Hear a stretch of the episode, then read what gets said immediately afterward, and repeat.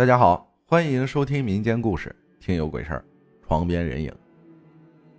十四岁的时候，晚上在房间里睡觉，睡着睡着，做了一个梦。梦里面啊，我和妈妈住进了一个宾馆，那个宾馆房间里面的床头柜上，放着一个红色的老座机。刚开始还没怎么注意，但是到晚上准备睡觉的时候，那个红色座机。突然就响了，妈妈呢就去接听。电话那头有一个女人说：“问我妈妈看到赵老师没有？”当时我就纳闷了，哪儿来的什么赵老师？但是也没有管太多。妈妈说没有看到，怎么了？电话那头女人突然就说：“今天我跟他一起走路。”他在路上突发肝癌死了吧？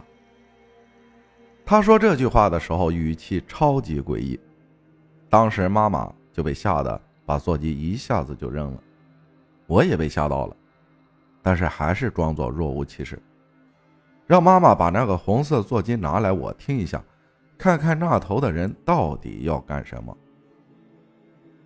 我拿到那个红色座机的时候，听见电话那头有两个女人在那里笑。笑得挺诡异的，当时就觉得可能是他们开的什么玩笑，他们肯定是在恶作剧，然后我就惊醒了。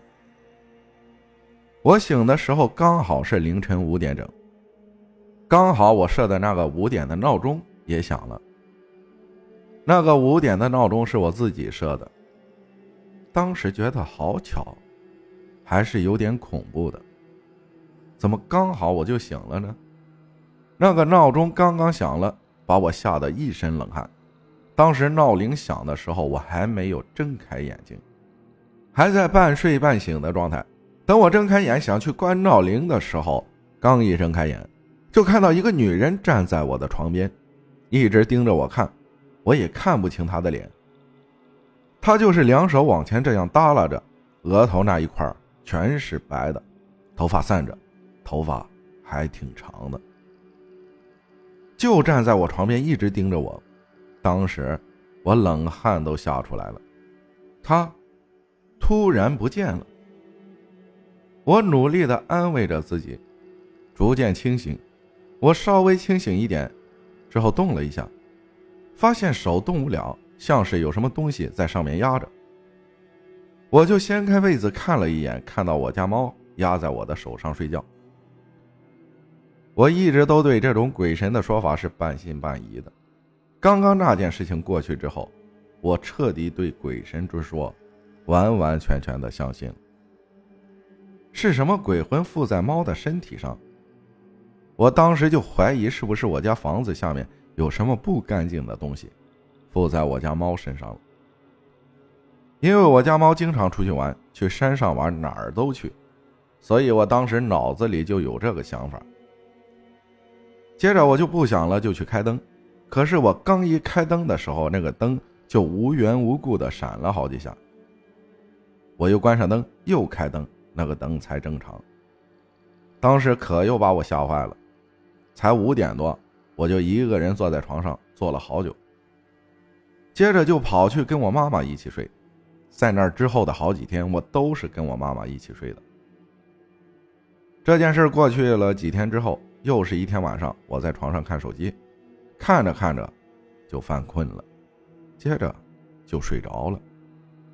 半睡半醒间，我妈就进到房间来看我睡了没有，叫了我一声，并且拍了我一下。那一下，当时我就被吓得大跳起来，真的，当时脑海里还是以为那个女人又来了。我妈就安慰着我。我就又睡下了。之后我迷迷糊糊的听到我妈在客厅打电话，给人说我好像是看见什么不干净的东西了，然后让人来给我做法事。第二天，来了人，在我家的客厅里一顿折腾，之后我就没有见到过那个女人了。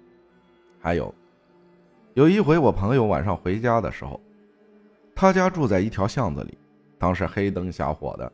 只能靠着月光看着路。当他走到离他家还有几十米远的时候，他看到一个穿着红色衣服的女人，披散着头发，从他家那个楼梯那里下去了。当时他以为是他弟弟，就想追上去看一眼。追到楼梯口的时候，就看见那个女人突然不见了。当时他也被吓坏了，但是他也没给父母说。第二件事就是他小学的时候，有一次他跟他姐啊一起去比赛，住在了酒店里面。那个酒店的床对面有一面大镜子，他姐呢出去买东西了，我朋友就坐在那个镜子面前梳头发。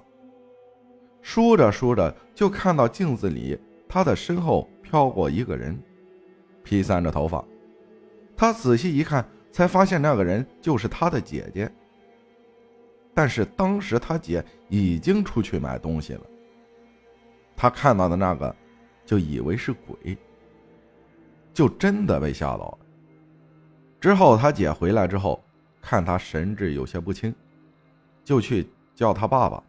他爸爸去请人来扫了两碗米水之后，他就没事了。感谢谎言分享的故事，谢谢大家的收听，我是阿浩，咱们下期再见。